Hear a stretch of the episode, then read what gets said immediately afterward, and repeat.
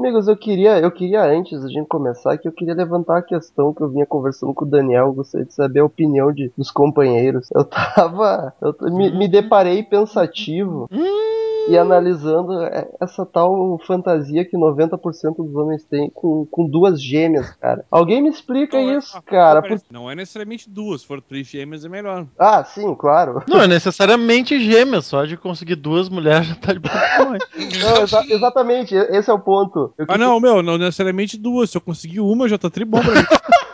Era a piadinha que eu ia fazer, né? Mas, não, eu quero entender. Alguém vai me aquecer no inverno, aquela coisa toda. Eu não tô desmerecendo o fato de duas gêmeas, pelo amor de Deus. Mas se é pra ter duas, cara, por que duas iguais, tá Eu ligado? já, eu já te expliquei. A, a magia não tá no, no surtimento, na variedade. O dizer? Rômulo, o Rômulo fala em variedade, cara, mas eu falei, tu pode ter uma grande variedade com várias gêmeas, por exemplo, entendeu? Hum. Mas, Pô, Verdade. é, cada, cada fim de semana tu pega uma dupla de gêmeas diferentes, se fosse possível. mas, mas não é melhor tu pegar cada fim de semana uma dupla de mulheres diferentes? Não, É isso que eu quero entender, cara. Sei lá, pra mim valeria mais a pena. Mas aí tu pode estar. Foi bacana. imagina que sensação, cara. Tu pode estar comendo uma e chupando a outra, parecendo que é a mesma, entendeu? Ah, o, Nossa, uma experiência totalmente psicodélica, o né? negócio é, Claro, isso é muito louco, entendeu? Olha só que loucura. o negócio é o mindfuck, então. então Claro, é, é um mindfuck que vai te fazer pensar, olha só, tem uma aqui, a outra tá aqui, mas eu tô comendo aquela que tá aqui. Não, mas é a outra, entendeu? Só pelo Olha que psicodelismo, então. Só tem Olha que cuidar pra não, não, não, que- não Tá. pode chamar ninguém pelo nome, né? Não, Vai mas que é tá- isso, vai que, eu, tá isso que é o bom, porque se trocar também tá tudo certo. É, é, vocês são tão parecidos. Mano, Tem várias. ó, Preste atenção, tem muitas vantagens. E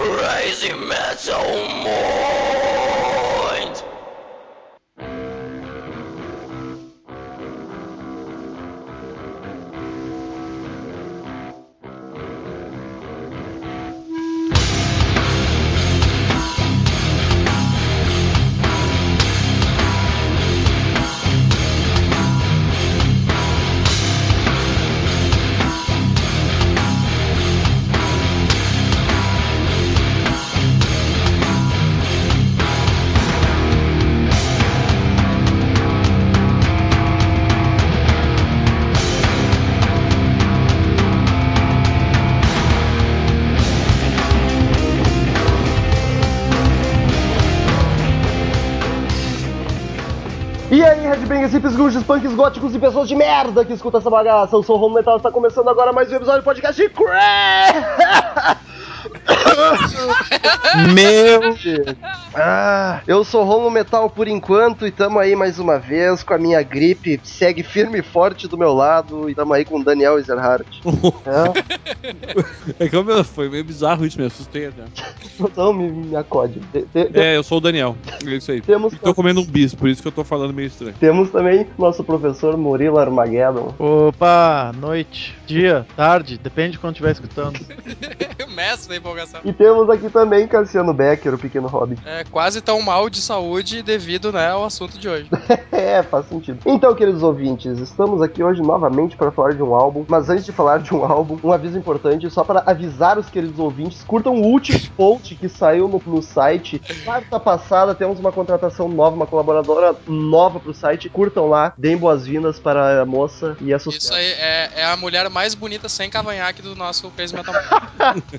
Exatamente. Então, vamos lá para mais um álbum. E a gente se perguntou o seguinte: eu tava conversando com o Cassiano e eu, porra, a gente sempre fala de álbum bom no- nos podcasts de álbum. Não é o que faz sentido, é pra indicar. Mas o, o- pessoal deve estranhar, vai começar a pensar que a gente gosta de tudo, né? Então acho que tá na hora de falar de um álbum merda, pelo menos. Cara, eu já deixei bem claro que tem várias coisas que eu não gosto aqui, inclusive. Nós já gra- gravamos, né? Sim, Eu, eu acho que vale mais até pela promessa, né? A gente já fez essa promessa no ar, né? De que um dia a gente vai fazer um podcast sobre o assunto de hoje. Então acho que vale a pena, né? É, é. mas eu acho que é a primeira vez que a gente grava sobre um assunto que é unanimidade aqui, que é uma porcaria. Mas então, estamos falando do oitavo álbum do Metallica, o Sentenger, o maravilhoso Sentenger. É, eu, eu espero, sinceramente, que se tiver algum, alguém que goste, fale. A gente precisa saber, porque eu não conheço uma pessoa que diga que tenha gostado desse álbum ainda. E eu quero saber o porquê. Não, sério, se fosse outra banda, outro álbum, ok, só dizer que gosta. Eu quero saber por que, que tu gosta dessa porcaria. Mas, Pior que eu conheço quem gosta. cara, eu tava analisando, estudando pro podcast podcast e eu cheguei à conclusão, eu já comentei com o Cassiano, ele concordou comigo, vamos ver se vocês estão de acordo, de pela primeira vez a gente não passar música por música, cara. Porque, sério, não dá, cara. Eu não tenho condições. é, eu sou a favor da gente falar do álbum como um todo. Até a gente vai citar algumas músicas, É, a- até porque se a gente for falar música a música, a gente vai repetir as- os mesmos problemas. em- Exatamente, cara. Exatamente. Porque ele é, ele é constantemente ruim, não, não varia o- a ruindade dele. Eu vou te dizer que o refrão de Sentenger é a única coisa que fica na minha cabeça, assim, tá ligado? É, e não é uma sensação boa, né? E não chega a ser. É, exato. É, é tipo ficar com, com a música do Sandy Júnior na cabeça. sabe? É tipo Ah, aqua- uma- aqua- aquelas levadinhas que o pessoal canta no carnaval, assim, né? Tu vai pra praia, tá todo mundo cantando e tu, puta, que eu parei o mais. É, e Sentenger hoje eu fiquei com essa porcaria na cabeça, cara. Miseravelmente até agora, inclusive.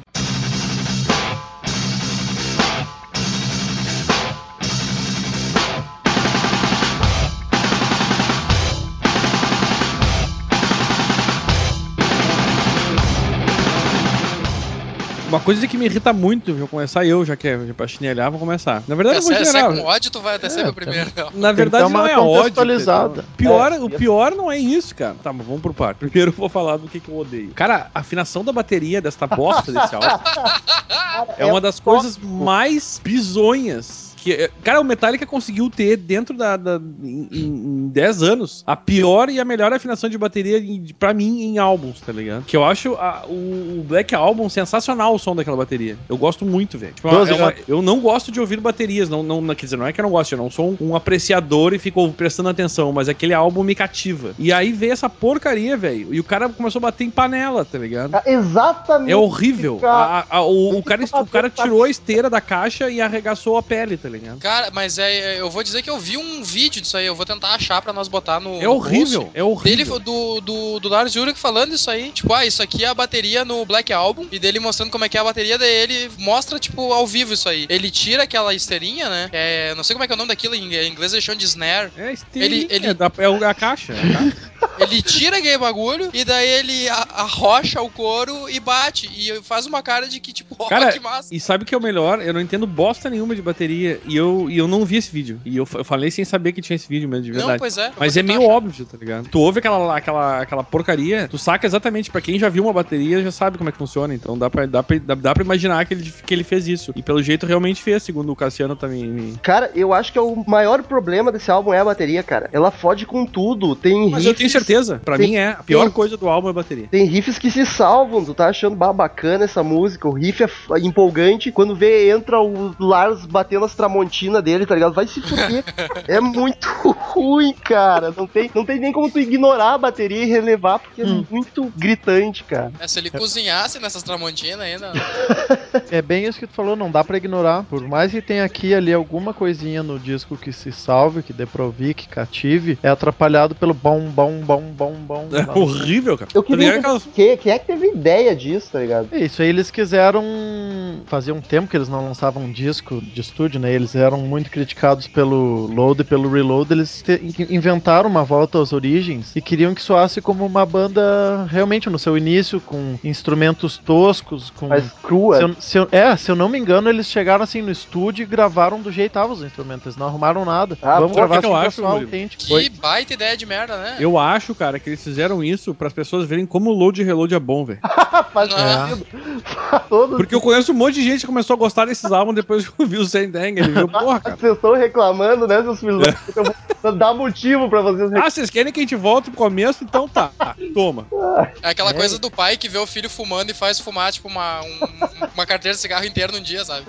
O cara vai passar mal mesmo, certo? Quer, quer dizer que isso aqui é, que é bom? Então te fode aí, ó. Vai ver que é ruim. Ah, cara, pra mim é isso, pronto, eu tô convencido. Pra mim é E uma, isso. da- e uma das coisas que, que eu acho que. Uma das explicações pro que eu vou falar agora, eu acho que o Murilo deu, inclusive, que foi nesse instante quando ele falou que estavam muito tempo sem gravar álbum. Porque esse álbum, cara, ele pegou o número um dos dezenas de paradas. Pois é, pela crítica, ele até que foi aceito mais ou menos. Ele ficou na Billboard, ele ficou em primeiro, mas isso não é crítica, isso é público, né? Tinha também o lance de ser muito aguardado, né? Claro, eu acho que é por isso. Exatamente por isso. Porque nos Estados Unidos, ele, na Billboard, ele ficou em primeiro. Ele ficou em primeiro na Suécia, em Portugal, na Polônia, Noruega, Japão, Grécia, Alemanha, França, Finlândia, Canadá, Áustria e Austrália. Não, na França ficou em sexto, foi um dos piores. E na Inglaterra ficou em terceiro. Quer dizer, ô, velho, é um monte de lugar que os caras ficaram em primeiro com Sim, esse venderam disco. mais de 6 milhões. Ele no, no Canadá ele foi três vezes disco de platina. Na Alemanha foi duas vezes disco de platina. Nos Estados Unidos foi duas vezes disco de platina. Ah, na Finlândia uma vez e na Grécia e no Japão disco de ouro. Tipo assim, é, a única explicação que eu en- encontro é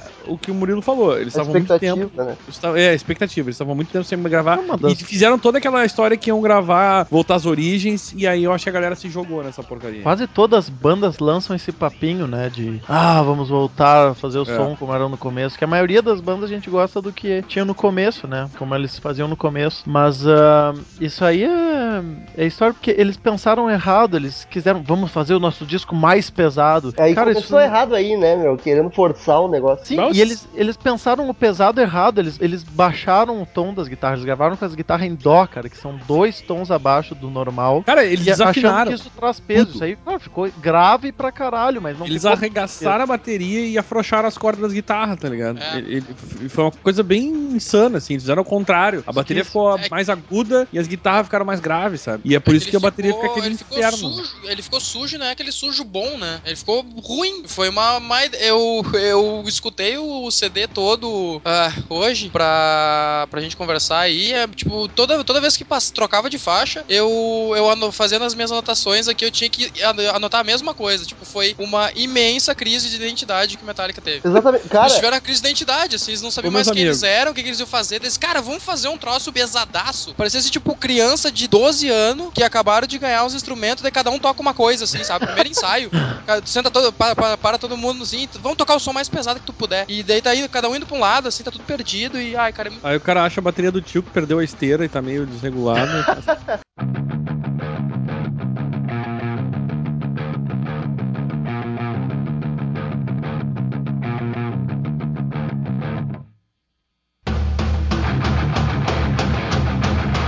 O o Romulo te deu conta que daqui a em dia 5 de junho faz 10 anos do álbum, a gente poderia ter aproveitado pra. é, esse é o que é Mas agora, agora já era, porque a o gente vai ter pessoal do reserva. planejamento do Crazy Metal Mind, abraço. Não, eu vi agora aqui, quando a gente tava comendo, porque veio do nada esse assunto, né? O Sim. Sentenger. Aí agora eu vi ali 5 de junho. Daqui a um mês vai fazer 10 anos. Não, mas Mas, daí ah, a, gente tem, a gente tem outra coisa pra lançar É aí. que isso não é motivo pra comemorar, por isso que a gente É, não tá exato. falando na data, né? É no Exato, dia, no dia exato. 5 de junho a gente não vai falar do Santanger. E Exatamente. de certa forma, fica o agradecimento pro, pro- pro produtor, Bob Rock, que deixou passar isso, e inclusive deve, deve ter incentivado, né? Né? Ah, é. Cara, Que não, que o Bob Rock, que não, teoricamente, não é um cara que, que tem uma carreira exitosa. Como Ele Não, trabalhou pô, em vários ele álbuns do produziu Metallica, o disco preto, né? Conversa. o Aerosmith, né? É Bon Jovi, The Cult, Skid Row, ele chegou a, a produzir. Tipo, um monte de gente boa, cara. E um monte Só de gente meia boca também. Mas É, ele é. paste- pasteurizou o Metallica, né, cara? Pois é, cara, eu não Eles são bons, mas assim, mais sem o- a raiz, sem a raiva genuína do Metallica. Mas o, o Load Reload foi ele também, né? Sim, Foi. ele começou no disco preto e terminou sem Tenger. E Exatamente. ele ficou até, até o Sentenger. Aí no Sentenger ele fez aquela cagada e resolveu ir embora. tipo, ó, Eu acho que ele tinha que ir embora do universo depois do Ah, o. Bob, Bob Rock foi responsável pela melhor e pior bateria junto com o Lars. Olha que merda, cara. Se fosse um só o culpado, mas os dois juntos, velho. palmo. E não é por eles serem ruins, é porque eles piraram, né, cara? Mas é claro que não. De Estavam fora da casinha. É isso que eu não consigo entender, cara. Uma banda como Metallica fazer uma bosta dessas. Porque não são guri novo, tá ligado? Eles fizeram clássicos. cara. É, exato. Não O Black segura- Album é genial, o Master of Puppets é. Bah, cara, não, não consigo entender, cara. Não é nenhum guri mais, velho. Tá certo? É, é é a crise que eles entraram, né, cara? Mostra no filme aquele Some Kind of Monster. Eu não sei se todos, acer- todos acertaram. Todos viram. Acertaram, a gente acertou. Eu ia assistir. Não, é, é, é verdade isso aqui que o Bob Rock ele também faz papel de músico, né? Diz aqui na biografia dele, aqui na, na- na- que ele, ele tocou baixo e, e- e escreveu algumas músicas também pro, pro Sentenger. Tá, vamos, vamos contextualizar só, o pessoal, então, o que que tava acontecendo com o Metallica na época. O álbum é de 2003, e nessa época o Newsted, Jason Newsted, que era o baixista da época, tava saindo do Metallica, saiu, inclusive, nessa época, Yes. porque, segundo entrevistas, eles falaram que o James Hetfield não deixava ele compor, impôs que o Newsted não podia compor, que era, isso era coisa do Lars Kirk e do Hetfield. E Eles sempre tiveram uma birra com ele, assim, mesmo que foi mais intensa logo após a morte do Cliff Burton, mas claro, com o tempo deve ter sido apaziguada, mas isso aí é uma coisa que sempre ficou marcada, porque quando o Cliff Burton morreu, eles sentiram muito a perda. Ele era um, acho que era o cara mais carismático da banda e é um baixista histórico na história do heavy metal, até do rock, e a banda sentiu isso. Logo que o Jason Newsted entrou, eles passaram um bom tempo fazendo bullying com ele. Até porque o é pessoal uma coisa não é que muito por de mais- cabeça, né? É, é um jeito trimassa de botar um cara na tua banda, né? Aham. Por, É, por tipo, mais pô, que põe na banda e va- va- vamos arrebentar com a vida dele, vai ser até fuder. Ele vai curtir a full tocar com a gente. Cara, uma coisa que pode ter influenciado também foi o fato do James Redfield nessa, no começo da gra- das gravações do álbum ter acabado de parar numa clínica de reabilitação, né? Exatamente. Cara, foi uma bola de neve de cocô, assim, uma bola de cocô rolando. Assim. Uma bola de neve de cocô. É, de neve. É que tem neve e cocô junto, a neve é pra dar consistência. Enfim, teve a merda do Jason Newsted saiu, também teve uns boatos de que era porque ele queria partir pra carreira solo em paralelo e o Metallica não tava aceitando isso, daí ele pediu as contas e vazou. Aí o Metallica ficou sem, sem baixista, o James Hetfield tava no rehab direto, tá ligado? Se fudendo na bebida e, ou, e drogas também. O Lars, cara, o Lars era um chilique atrás do outro, cara. Se tu assistisse o documentário O Som Kind of Monster, eu nem recomendo se tu não é muito fã de Metallica, porque tu vai tomar nojo da banda, cara. Porque é o Lars podre de bêbado e choramingando que tem que ir pra reabilitação. O Lars não, o James. O Lars James. dando chilique brabo com o James, putaço, e o Kirk todo cocô em cima do muro, sem dar opinião, sem fazer nada, tá? E daí cai o Robert Trujillo no, no meio da bosta, coitado ali, pra ser o baixista do álbum. Só que quando ele entrou, as músicas já estavam, acho que quase todas, se não todas, gravadas, e foi o, o produtor que gravou o baixo. Esse filme, ele, ele, o Some Kind of Monster, é um documentário que ele mostra bem esse período do, do- desses anos antes da gravação do. Slipknot. O que que tava acontecendo com a banda, né? E tem esses elementos, mostra eles discutindo, ele- eles contratam um psiquiatra e assim concordam de fazer uma terapia em grupo e gravar aquilo, né? E claro que deve ter tido coisas bem pesadas que não entraram no filme, mas tem momentos bem tensos e delicados assim que acabaram entrando no filme. E- É, eles foram lavar roupa suja de tudo da história da banda, né? Foram até falar com o Mustaine lá, choraminga. Também, também isso. Eles estavam numa crise, assim, de sem saber pra onde ir, o que fazer, né? Eles chegaram no topo, assim, da banda mais popular de heavy metal e tiveram aqueles discos contestados e começaram a expor os demônios deles pra fora, lavar roupa suja e foi, foram incentivados a botar isso, claro, no próximo trabalho deles. E por um lado é bom que eles tenham botado toda a merda possível Num só, registrado. né? Não É, desabafa num assim e tá, saiu essa bosta. É o único disco do Metallica que eu não tenho, não consegui comprar, eu ouvi. E é lamentável. E, e- e esse contexto é muito importante, que eles estavam meio que numa crise de identidade e começaram a botar tudo pra fora, assim, do, gravar do jeito que fosse, a inspiração que viesse e com essa A ideia. de- inspiração que não viesse nesse caso. Mas é, eu acho que foi, é, foi a soma disso tudo, os problemas psicológicos, e eu acho que eles estavam sofrendo bastante assim, com o fato da- do load e do reload que não foram nada aceitos, né? Aí entraram nessa já, ah, vamos voltar pras origens. O, o mais, uma outra coisa também em termos musicais ali, eh, técnicos musicais que a gente tava falando, que, que, eu, que eu na época, me lembrei agora na real, ouvi muita gente reclamar, principalmente os, os, os, os mais chiitas, assim, era o absurdo de não ter solo de guitarra no, no álbum, né? Basicamente é um, é um álbum que não tem solo. E aí o desespero do- do- do- dos, dos nossos guitarristas amados, mundo afora, que né, entraram em parafuso. Como assim um álbum que não tem solo? De heavy metal. ainda. já reclamavam que o load e reload não tinha, né? Aí veio o Sentenger e acabou de vez com essa história. Tipo, não, não tem. O load e reload era popzera full, né? Pro que o Metallica fazia. Era muito mais, mais em um relação ao que eles faziam, sim. E eu gosto, E falo o, mesmo. o, o- a, até foi um dos problemas que nesta nova, nos anos, dos anos 2000, típico dos anos 2000, foi que esse álbum saiu cinco dias antes por causa do dos torrent, cara. Já Aqui tava é- rolando. O Já outro, tava outro rolando. drama do Metallica, né? E Era justamente aquela história do Napster e tal. Eles estavam loucaço aí, de não cara, deixar vazar as músicas. Vamos lançar antes. Já É. já estão ouvindo mesmo, vamos lançar. E ele, cara, ele vendeu 6 milhões de copies, velho. Ele ganhou duas vezes platina pela, pela aquela RIA, como é que é? Significa isso, eu não sei. É, é, o Record Indu- Industry, não sei o que lá. Ah, o negócio que faz os dados lá de verdade.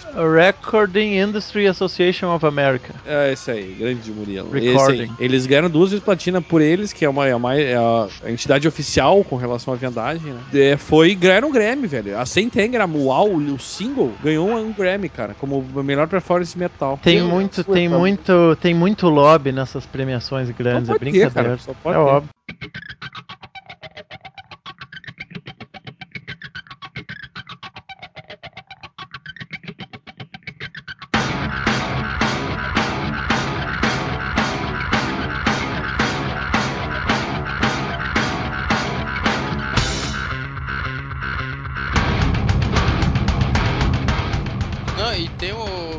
Questão, naquela época era, era a época do, do New Metal, né? Uhum. Tipo, eu tô ligado que. Eu, eu lembro de. É na época ter visto entrevistas e coisas, eles falando que eles, eles beberam um pouco daquela fonte, assim, de querer pegar um metal mais experimental e não sei o quê. Beberam cachaça pra gravar essa É, e tipo, beberam gasolina.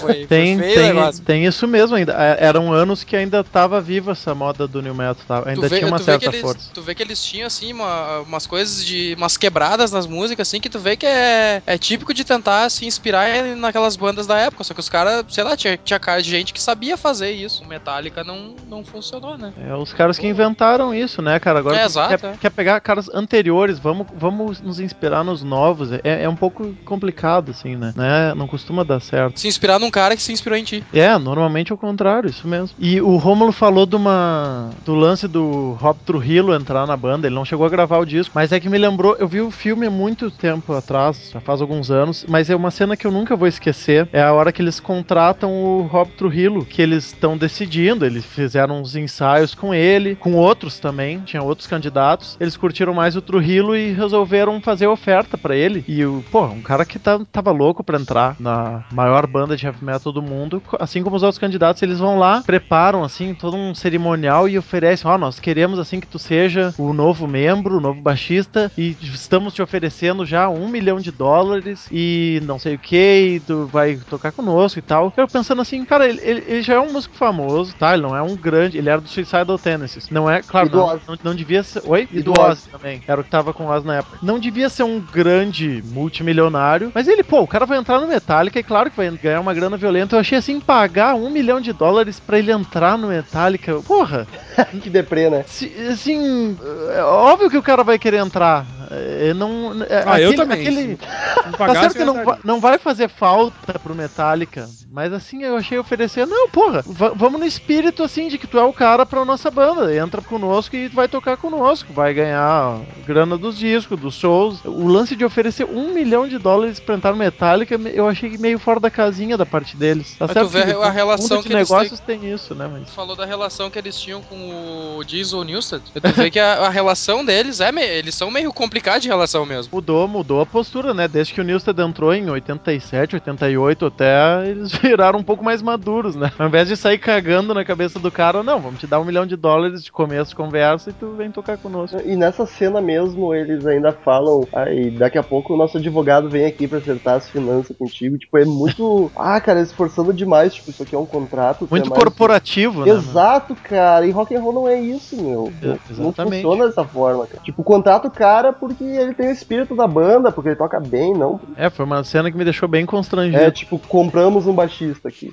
E tanto, eu não sei qual foi a participação dele no último álbum agora, mas eu tenho a impressão que não, não deve ter sido muita. Eu acho que o, o- Metallica realmente não tem um baixista do Metallica desde do, do Cliff Burton, cara. É sempre um contratado, praticamente. Eu nunca consigo ver o cara como um membro da banda. É, é difícil, até porque é a posição que mais variou, né, da banda. Mas, mas mesmo assim, por exemplo, até bandas como, tipo, Black Sabbath, que mudou de vocalista 477 vezes. Todos os vocalistas que passaram, pelo menos quase todos, tu conseguia sentir como membro da, da banda, que ele tá ali pra colaborar, pra somar, tá ligado? O Metallica parece que é tipo um baixista dos Stones, tá ligado? Os Rolling Stones tocando e ah, tem um baixista foda ali contratado tocando junto. Eu acho bizarro. É, no, no- até no Death Magnetic estão todas creditadas pro, pros quatro, todas as músicas. No Saint Anger estão todas as músicas dedicadas pros quatro, só que daí o baixista é o Bob Rock, né? E Uhum. assim que eles fizeram um sistema dos créditos de copyright para essas músicas. Já no anterior, que é o Load e Reload, já eram, não, não tá assim igualmente dividido pros quatro, tá? Ah, Essa música é do Retro, do Urish, essa é do Hammett, como costuma ser, né? Os caras que compõem metem o seu nome ali. Não sei se foi uma escolha democrática, talvez tenha sido um processo de composição conjunto nesses últimos dois discos, mas nos outros não era assim, certo? Agora eles estão assim, ah, vamos fazer bonitinho, é de todo mundo, fizemos junto. Deve É, ou talvez até uma, que- é, uma questão de, de comportamento mesmo, né? Dizer assim, tipo, ah, todas as músicas são do Metallica, né? É. Independente de quem escreveu e tal. E o Death Magnetic já veio, mostraram que, ok, a gente recuperou, a... estamos de volta em posse das nossas faculdades, tá ligado? Esse era o disco que faltava, assim, pra, As pra, coisas na, na- de, em ordem de novo, né? pra mostrar. Nós ainda conseguimos fazer isso, sabe? É, eu não achei um grande álbum, mas ele é bom, cara. Não, tem música ali que eu curto pra caralho. Ele é meio pesado demais pra mim. Eu não, não curto muito música muito pesado. Mas ele é bom pra caramba, comparado com, com a maioria. O que eles acharam que eles iam fazer no Sentenger, eles conseguiram no Death Magnetic. Exatamente. Porque de, depois da decepção do Load e do Reload, os fãs queriam, assim, a gente sempre espera que eles consigam fazer o que eles faziam no começo da carreira. E claro, não. fizeram com a mesma inspiração, mas assim, a solidez tá, tá parecido, assim, ele quer, eles estão mais velhos, mais maduros, claro, mas é um disco que tenha, quer, busca a agressividade dos primeiros. Nesse sentido, eu acho que assim, tô satisfeito, sabe? Dá, eles conseguiram, eles mostraram que eles ainda sabem fazer. Agora podem fazer o som que quiser, eu não me importo mais, sabe? Foda-se essa merda. Se uma banda quiser ficar se repetindo sempre o mesmo disco, fica mesmo chato, né? É, abraço, gente. Vou falar pra não criar mais polêmica. Agora, só pra polemizar, é pena que o Douglas não tá aqui. O Murilo não vou falar pra não criar mais Não, eu, polêmica. eu queria polemizar Fala com, polêmica. queria pole- polemizar com o Douglas, né, sobre as, as críticas, assim, que foi uma coisa meio am- amor e ódio, sabe? O Douglas é nosso Ah. fã chita do Metallica, pra quem não sabe, ele deveria estar aqui. Né? Eles pegaram, tem, uma, tem um negócio que chama-se Metacritic, que é uma, um valor que eles dão ali de 0 a 100, ou como se fosse uma prova de 0 a 10, e aí fizeram baseado em 20, em 20 análises, ficou com a nota, seria 6,5 o álbum, não ficou lá tão bem. A Rolling Stone deu 4 estrelinhas de 5. Ou seja, né, nós temos, é, eu seguido venho comentando isso de álbuns clássicos que foram chinelhados pela Rolling Stone. O Sentenger foi bem recebido por ela. É, eles, eles devem ter pensado assim, bah, a gente não entendeu aqueles outros discos, a gente não entendeu esse também, mas não vamos fazer. vamos botar uma nota alta já, porque daqui a alguns anos ele vai ser bom. A tal da Pitchfork Media, que é também conhecida como Pitchfork, que é uma coisa que é, é- fica em Chicago. É uma publicação na internet, na verdade, que é sobre críticos de música. Eles deram a nota 0,8 pro álbum. Porra. Tudo isso. tipo, cagaram na cabeça do, do, do álbum. E que, o que eu vou dizer que foi o mais. ah, mais perto do que eu achei, na real, desse álbum.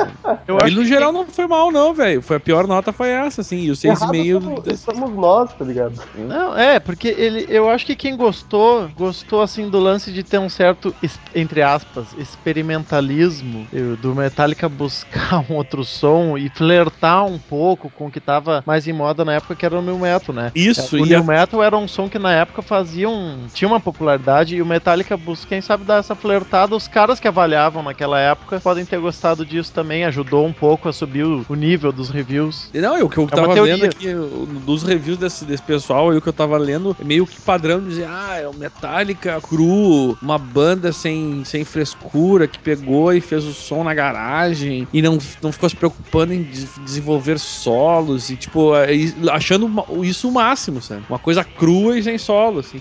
tipo, é- vamos ser, sei lá, acho que os caras deviam ouvir Nirvana muito, assim. É, que tem uma sei. galera que faz isso e faz isso bem, né? Só que não é o que o Metallica faz bem. Né? É, o problema é que foram esses vários problemas que nós elencamos aí. Eu acho que talvez com uma outra produção, talvez tivesse ficado, não tivesse ficado tão ruim, entendeu?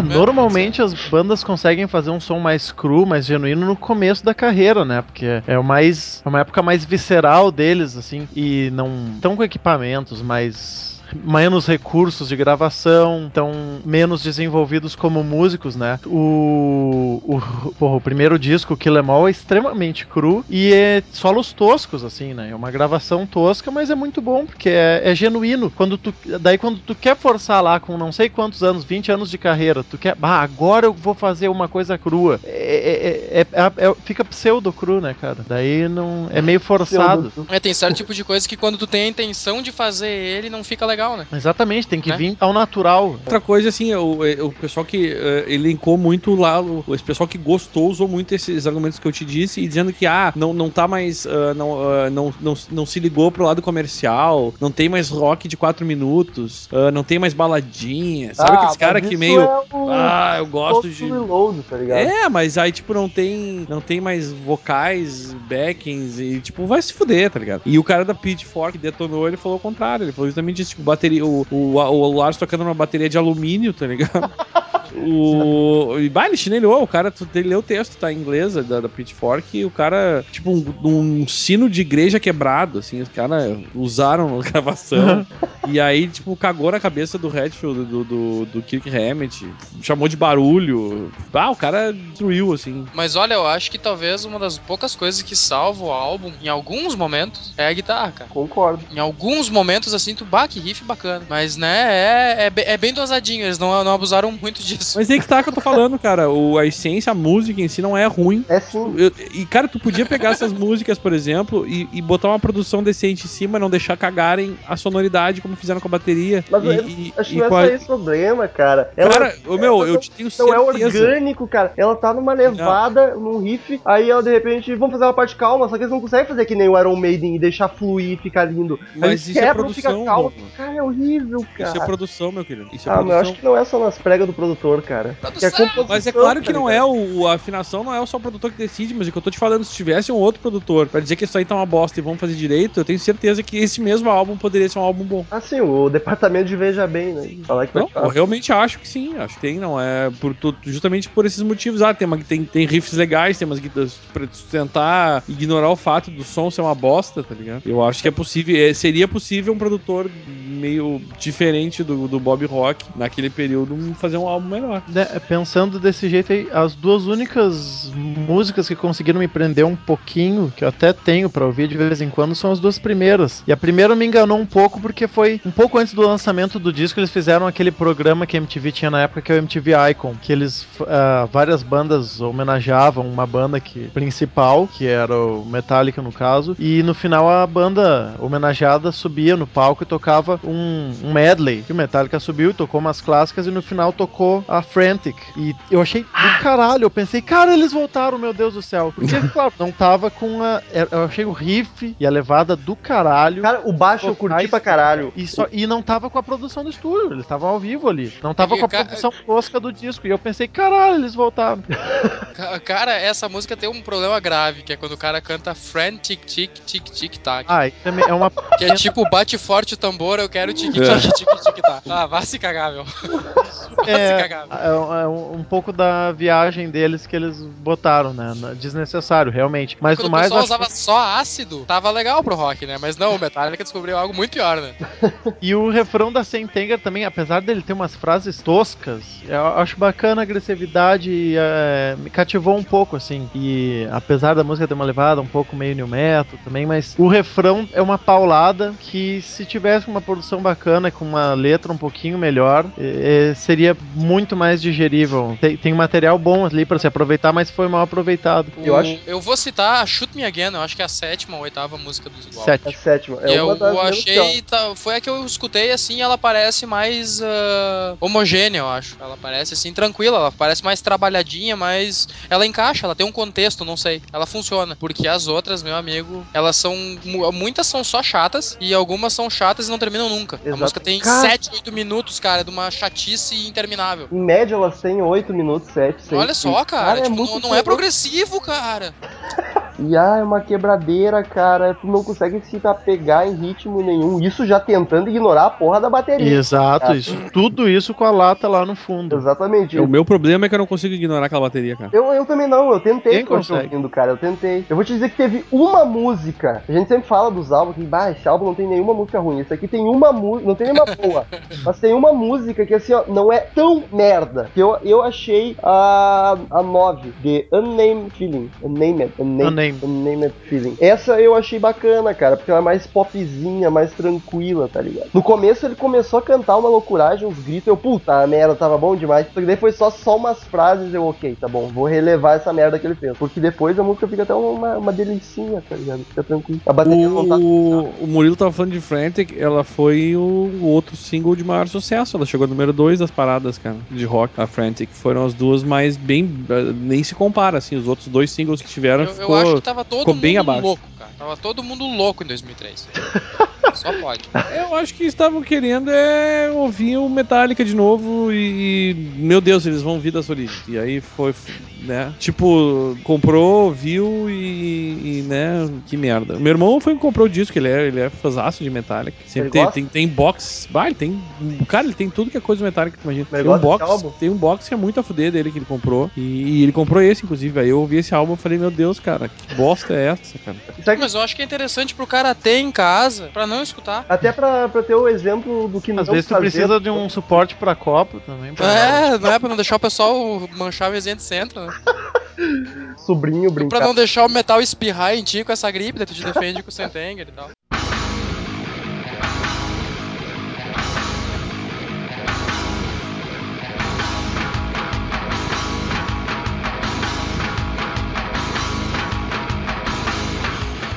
Será que se a gente pensar assim muito, bastante, a gente consegue, consegue tirar algo bom desse álbum, mas realmente bom, Lições de vida.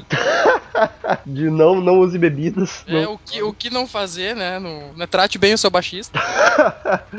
Concentra toda a podridão que tu tem dentro de ti, põe pra fora, que não é bom guardar, mas assim, não lança. Não O lança. metal tá fazendo isso há duas semanas, ele tá lançando o podridão pra fora. Então acaba louco. Tá difícil a tuberculose. Cara, a capa. A capa eu acho bacana. A capa é bonita. Acho que É só bacana. é meio É, construtivo. a capa dá uma camisa, né? meio russo. O Cassiano comentou que ele faz essas anotações. Eu também, quando eu vou estudar pro podcast de álbum, eu sempre escuto música por música e anoto algumas características pra mim não esquecer na hora do podcast. E, cara, pela primeira vez no Sentenga, teve uma música que eu. A única coisa que eu escrevi foi outra merda. Não trabalho de escrever nada, tá ligado? Porque era exatamente os mesmos problemas das outras canções. Pelo É, menos eu, botei, eu vou fazer assim uma, uma retomada rápida, tipo, música 1, crise de identidade. 2, não empolga em momento algum. Ah, é, que na verdade já era a, a terceira música do álbum, no caso, né? Eu- a Frantic eu nem, nem comentei. Ah, Dirty Window, ah, não botei nada. Daí é a seguinte: que álbum ruim, chato, não acaba nunca.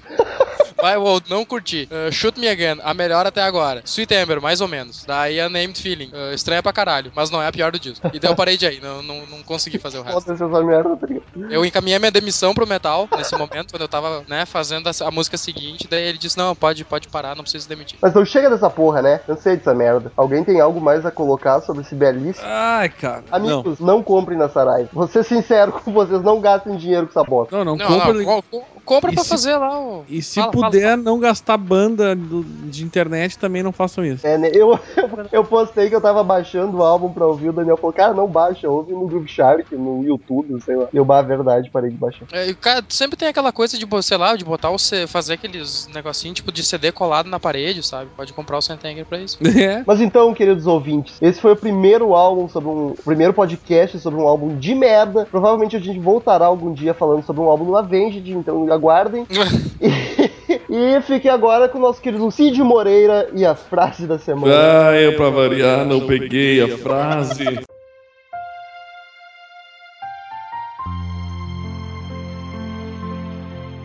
Foda-se tudo sem remorsos.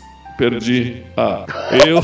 Foda-se tudo e sem remorsos. Eu acerto as luzes nesses pontos escuros. Eu preciso de uma voz para me deixar, para me deixar livre. Foda-se tudo e sem remorsos. Eu acerto as luzes nesses pontos escuros. Barulho de medalhão. Eu me enforco. Santa raiva ao redor do meu pescoço.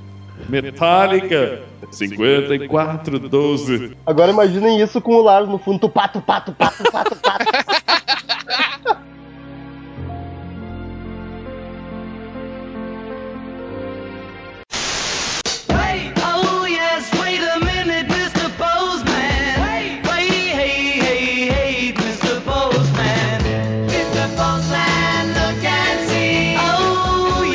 Então, queridos ouvintes, quem quiser mandar e-mail pra gente, clique em Fale Conosco no canto superior direito do site. Manda e-mail saboroso com sugestões, críticas, dúvidas, o que tiver vontade de mandar pra gente, que será lido no próximo podcast. Curta-nos da fanpage. Qual é a fanpage, Cassiano? facebook.com barra Crazy Metal Mind. Isso aí, curte lá que a gente posta fotos, notícias, muita coisa bacana. Fanpage Sempre tá que tem coisa nova, tá lá no Facebook. Exatamente. Tem o Twitter do pessoal aqui embaixo também, só seguir o Twitter, vários uh, arrobas. E o iTunes, abraço pro Steve Jobs, curta lá, a gente vai dar um jeito naquela porra em breve, prometemos. E A gente vai entrar em contato com ouvidoria arroba iTunes pra Exatamente. ver se eles ajudam a gente a acertar essa bosta. Ah, tá uma merda, mas a gente vai arrumar. Oremos, tenham fé. E vamos para o primeiro e-mail da semana. Vai lá, Murilo, já que tu não, não lê e-mail há muito tempo. Aqui está o primeiro e-mail da semana do.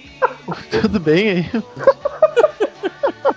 Do Ojeda. Assunto: não tem biscoito. Fala pessoal do CMM vulgo Crazy Metal Mind. Não estou puxando o saco do Mr. Ezerhard. Sebastian Bach é um dos meus vocalistas preferidos, mas Não, Tá tu tá, puxando saco, sim. tu tá puxando o saco do Sebastião, velho. Não tem nada a ver com isso. Mas sobre o podcast, o Jeff foi uma grande perda, pois sou um grande fã de Slayer. Mas agora a banda do céu ou do inferno está formada. Por Cliff nos baixos, Jill nos vocais, Clive Burr na bateria e o grande Jeff nas guitarras. Seria uma puta banda, hein? É, pois é, né? Trecheira até não quer mais. O Jill ia até estar meio perdido ali, mas. From Hell. É. Próximo e-mail do nosso amigo Samuel Ferreira, sem assunto. Olá, pessoal do CMM, sou de Russas, Ceará. Olha só, né? Vai fazer a piadinha que a coisa tá russa de novo? Fiquei ou- esperando o Daniel? Daniel fazer. Não, né?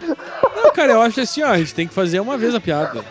Ah, piada depois não é. perde a graça, né? Piada ruim é uma vez só. Depois É. faz várias. não tem graça, não tem graça só uma vez, né? Eu já vi o Daniel repetindo piada no podcast. Então, eu, pronto, ah, deu. Ah, curti muito o podcasts do Batalha de Vocalistas e Conversa de Salão. E quero dar uma sugestão de duas bandas que eu curto muito. Talvez vocês conheçam. São Trivium e Corrida em Cambria. Corrida em Cambria eu vou falar. Eu vou falar. Um dia desse eu vou falar. Assumiu o compromisso, hein? Tá, tá prometido porque os caras têm uma história bacana, com história em quadrinho e um monte de coisa. E é do caralho pra falar sobre isso. Então tá respondido. Agora, É. Trivium, né? A gente, a gente vai mandar pro setor de. Qual é que é o setor lá de. Vamos ver? Veja bem. Veja bem. Então, Vai, vai, Cid. Os nossos ouvintes nos deixaram na mão com o feedback dessa vez, foram poucos e-mails, mas o querido Tails Príncipe Negro voltou e é todo seu, Cid. Ai, todo meu Deus. Príncipe mulato do corpo mais gato feito a pincel. Assunto: um sorriso, um olhar. Olá, headbangers. De boa na lagoa. Tudo tranquilo. Eu é quem sei. Lucy no Mousse. Em um Tranquilo no mamilo. Ai, cala a boca. Em uma das minhas peregrinações espalhando a palavra de Cid, deparei-me com algo curioso. Em um alegre piquenique na Praça da Redenção em Porto Alegre, Rômulo Metal comendo um pedaço de panetone, enquanto seus cabelos eram trançados por mãos ruivas. Nego tudo. Estas pertencentes a nada mais, nada menos que nosso Van Gogh Tupiniquim, Tiago Tiago Mendes. Não ousei intervir, apenas contemplei a ternura do sentimento estampados em seus semblantes. Se o amor é Calma, se o amor é algo errado, eu não quero estar certo. Levítico 54:12. Afagos. Nego tudo. Não se pode negar o que se há. É, tem essa também, né? Então, pessoal, vamos indo, vamos indo nessa, vamos fechando as janelas aí. Fica, ou, ou desliga o ar-condicionado aí. Vamos para os pênaltis. Estamos encerrando. Obrigado pela presença de todos e no próximo tem muito mais.